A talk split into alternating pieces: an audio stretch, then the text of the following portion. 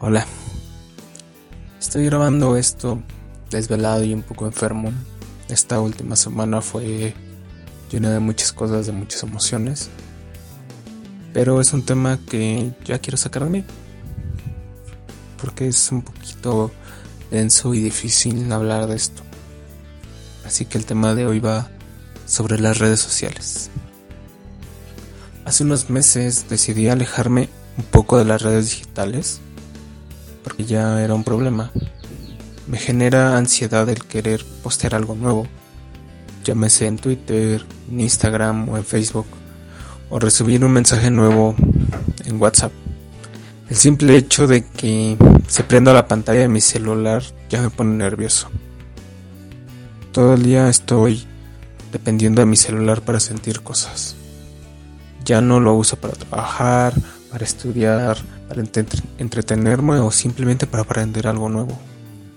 En realidad estoy distrayéndome de mi propio vacío, viendo la vida de los demás.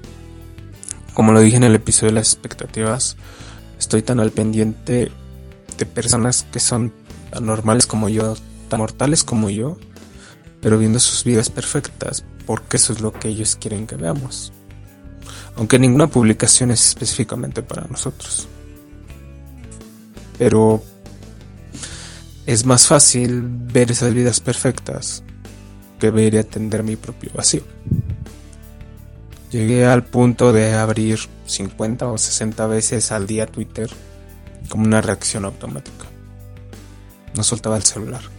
Por ejemplo, estando en clase, si el tema no me interesaba o me aburría, directamente agarraba el celular sin importarme más en lugar de estar aprendiendo, me distraían otras cosas que creía que sí eran importantes.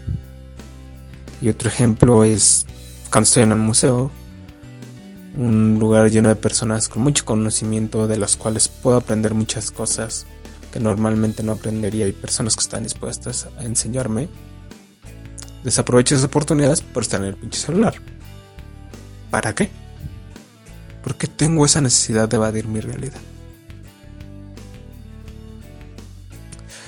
Hace unos días estaba escuchando sobre un, estudio de las redes sociales de cuál te aportaba más, cuál te aportaba menos.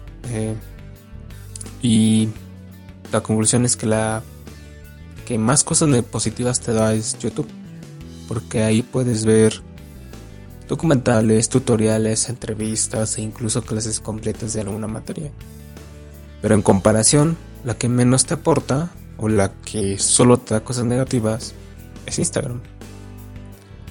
Por ejemplo, conmigo, mi feed eh, está lleno de mis amigos, de personas que conozco, de la prepa, de la universidad y más.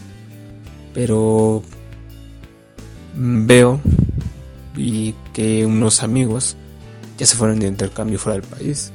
Algunos ya tienen un trabajo estable, algunos ya están viviendo solo. Y en mi mente es mierda. Son mejores que yo. Son más talentosos que yo. Son más disciplinados. Y yo nunca voy a poder llegar ahí. Pero eso es mi ansiedad y mi baja autoestima hablando. Porque seguramente ellos están logrando esas cosas, esos objetivos. Porque probablemente ellos no están perdiendo el tiempo checando las redes. Y están enfocándose y chingándole en vez de lamentarse. Es un constante compararse en lugar de inspirarse. Y es sentirse más o menos que otro. Y otra cosa que me preocupa es que mi capacidad de concentración va decayendo, va disminuyendo.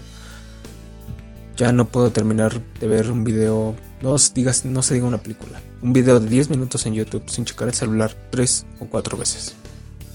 Y tener que regresar el video porque no le puse atención porque me distraje con un meme de perritos que me enviaron. Paréntesis. Amo los memes de perritos.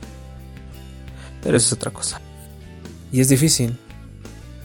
Las redes sociales se convirtieron en una constante programación de que tienes que ser así, te tiene que gustar esta música, tienes que comprar esto, tienes que pensar así, porque si no estás mal.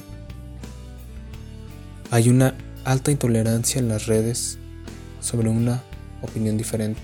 Creemos que quien no piensa como nosotros está mal.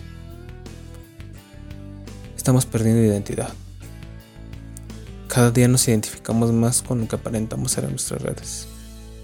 Justo con tantas tecnologías enfocadas para comunicarnos más, nos estamos alejando más. Y estamos ahí voluntariamente.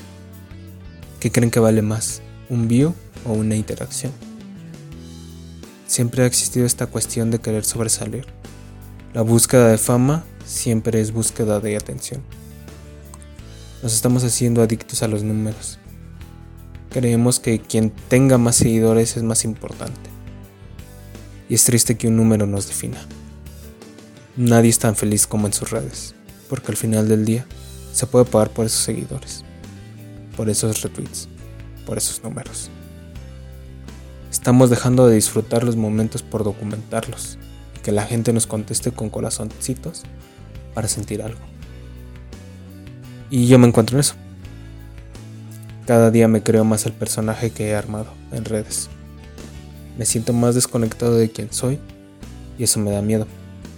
Porque me siento más esclavo de mi celular, más esclavo de ese personaje, de mis redes, más esclavo de lo que aparento ser y en realidad he dejado de ser. Y estoy trabajando en eso. En este proceso estoy reflexionando sobre lo siguiente. ¿Qué tanto creen que valemos por lo que publicamos? ¿Y cuánto valemos por existir? Yo creo que el hecho de existir debería de ser suficiente. Dando un paso para atrás, ¿qué tanto aporto yo a ese sentir? Cada vez que yo publico algo nuevo, una foto con una frase o un tweet con algo inspiracional qué tanto eso proyecta inseguridad a los demás desde mi propia inseguridad y qué tanto contenido de calidad tiene eso que estoy subiendo. Qué tanto estoy buscando, rogando que alguien me quiera. Porque al final del día realmente me siento solo.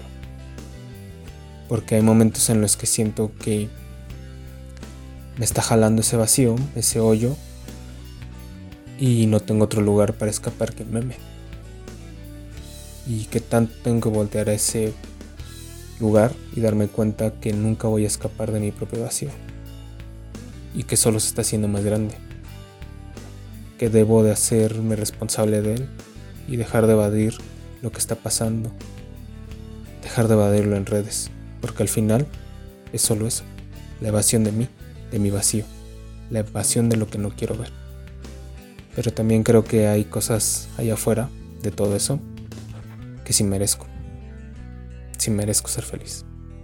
Pues nada, sé que es un episodio medio pesado, en verdad. Espero que no se sientan relacionados con él.